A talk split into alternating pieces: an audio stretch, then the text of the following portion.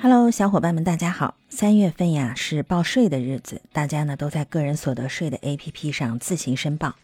但是大家有没有注意过啊？二零二二年个人所得税的起征点或者呢叫免征额是多少呢？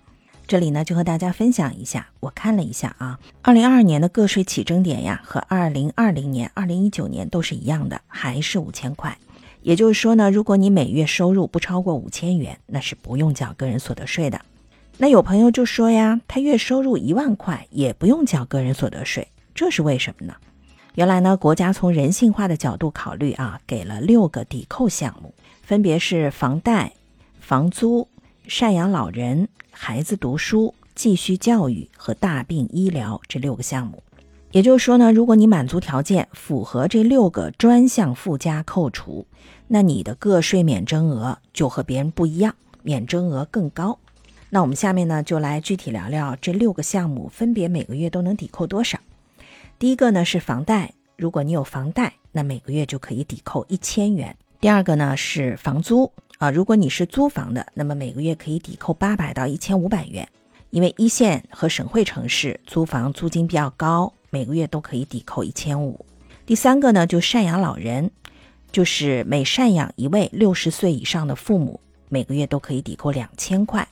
那如果爸妈都健在，而且都是六十岁以上，那一个月可以抵扣四千块呢。第四个呢，就是孩子读书，一个子女可以抵扣一千块。第五个是继续教育，就是你如果工作了还在读书，那么每个月可以抵扣四百块。第六个呢，就是大病医疗，如果你有大病医疗，它是按年抵扣的，每年最高可以抵扣八万元。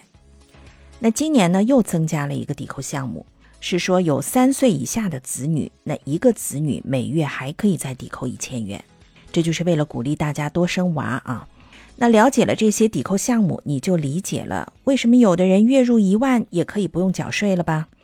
因为他一万块收入里去掉五千块，和大家一样的免征额。他有房贷的话呢，可以每月抵扣一千；如果有六十岁以上的父母要赡养，每个月可以抵扣四千，那一共呢又抵扣了五千。所以一万块的收入就全部不用纳税，等以后有了孩子还可以抵扣更多。